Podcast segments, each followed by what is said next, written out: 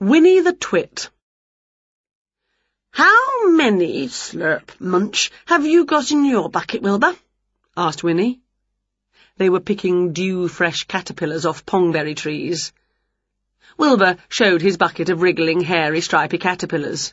Oh, well done, Wilbur. Yummy, said Winnie. She opened her mouth wide like a baby bird and threw a caterpillar in. Mmm, I should stop eating them or there won't be enough to make the jam. But they are so delicious, freshly picked. Winnie poked a finger into her mouth to pick the bits of caterpillar stuck to her teeth. Burp! Isn't nature wonderful, Wilbur? It gives us everything we need. Wilbur sniffed a caterpillar and sneezed. Tentatively, he nibbled a tiny bit of hairy caterpillar bottom. Yuck! He spat it out. You'll like it when it's sweetened with sugar, said Winnie. Wilbur sighed and thought longingly of tinned tripe seasoned with fleas. He thought of snail slime lollies from the deep freeze.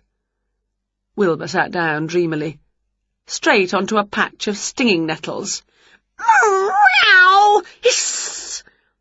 You should pick them, not sit on them, said Winnie. They make a lovely soup. Oh, look, a toad, said Winnie, parting the long grass. There he goes. Winnie dived like a goalkeeper. Weow! and caught the toad mid-hop. Ribbit, said the toad. Got him, shouted Winnie. We'll have toad in the hole for lunch. Ribbit, went the toad, and it hopped onto Winnie's head and away. Quick, chase him, shouted Winnie. But Wilbur raised an eyebrow. Oh, all right, said Winnie. We'll just have hole for lunch. Hole with nettle sauce. Then we'll make that jam. Most of the day was spent in the steamy kitchen, stirring cauldrons full of sticky caterpillar jam.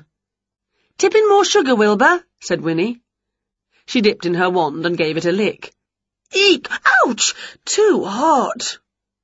She waved the wand to cool the jam, then licked again. Delicioso! Have a taste, Wilbur. Then suddenly, Winnie went green.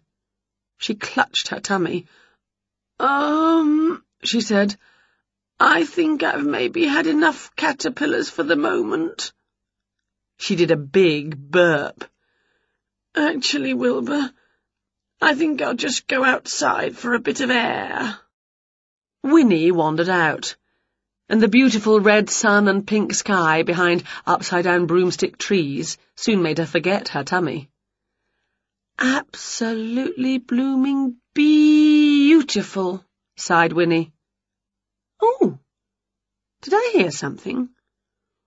Twoo twit. Snails in the sweet jar. Whatever was that? Winnie's voice quivered. That sounded like an owl, but different somehow. Twoo uh, twit. It must be a new kind of owl. Something rare, perhaps. Ooh, I must peek a look at it. And then I can tell Wilbur all about what he's missed. Winnie went tiptoeing into the wood. Twoo twit, twoo twit, she called. Winnie listened. There was no sound except the buzzing of evening midges. Has it flown away? Winnie tried again. Twoo-twit, twoo-twit, twoo-twit. And this time, twoo-twit, came a reply. Oh, oh, went Winnie. She could hardly believe it. Twoo-twit. Winnie's eyes were darting here and there amongst the dark trees, looking for the owl. Twoo-twit, she called. Twoo-twit. Where are you, Owlie? Whispered Winnie her hands clasped together. She waded through the tangle of plants, pushing them aside like a swimmer. Twoo-twit! Twoo-twit! And bump! Winnie walked straight into something big and soft, and she bounced off it and landed on her bum. Knotted nanny goats, what the heck kind of an owl can it be? Is you all right, missus? asked a voice from above. It was Jerry, the giant from next door. Jerry, said Winnie.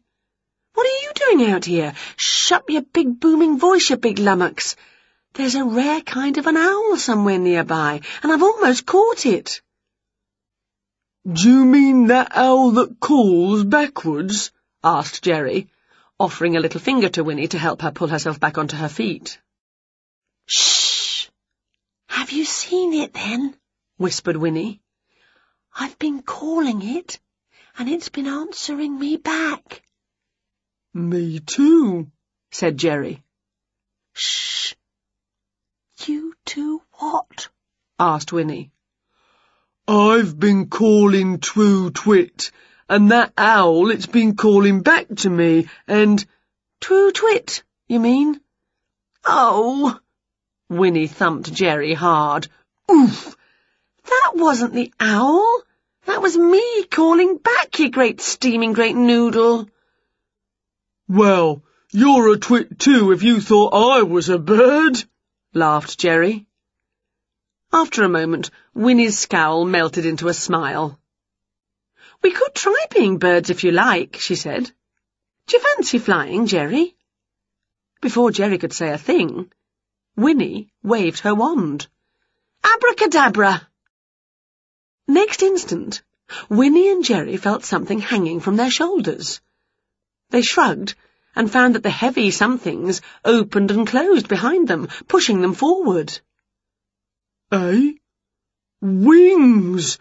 Real wings! said Jerry. He flip-flap lurched up onto tiptoe, then up so that his big boots lifted off the ground.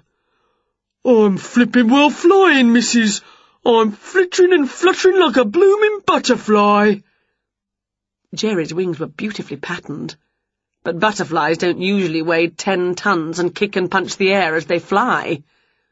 Winnie was up in the sky too.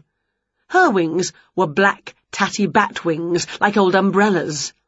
Up went Winnie. Whee! I can loop the loop! I can fly upside down! Down below, Wilbur had come out of the house and was watching. He covered his eyes as Winnie looped.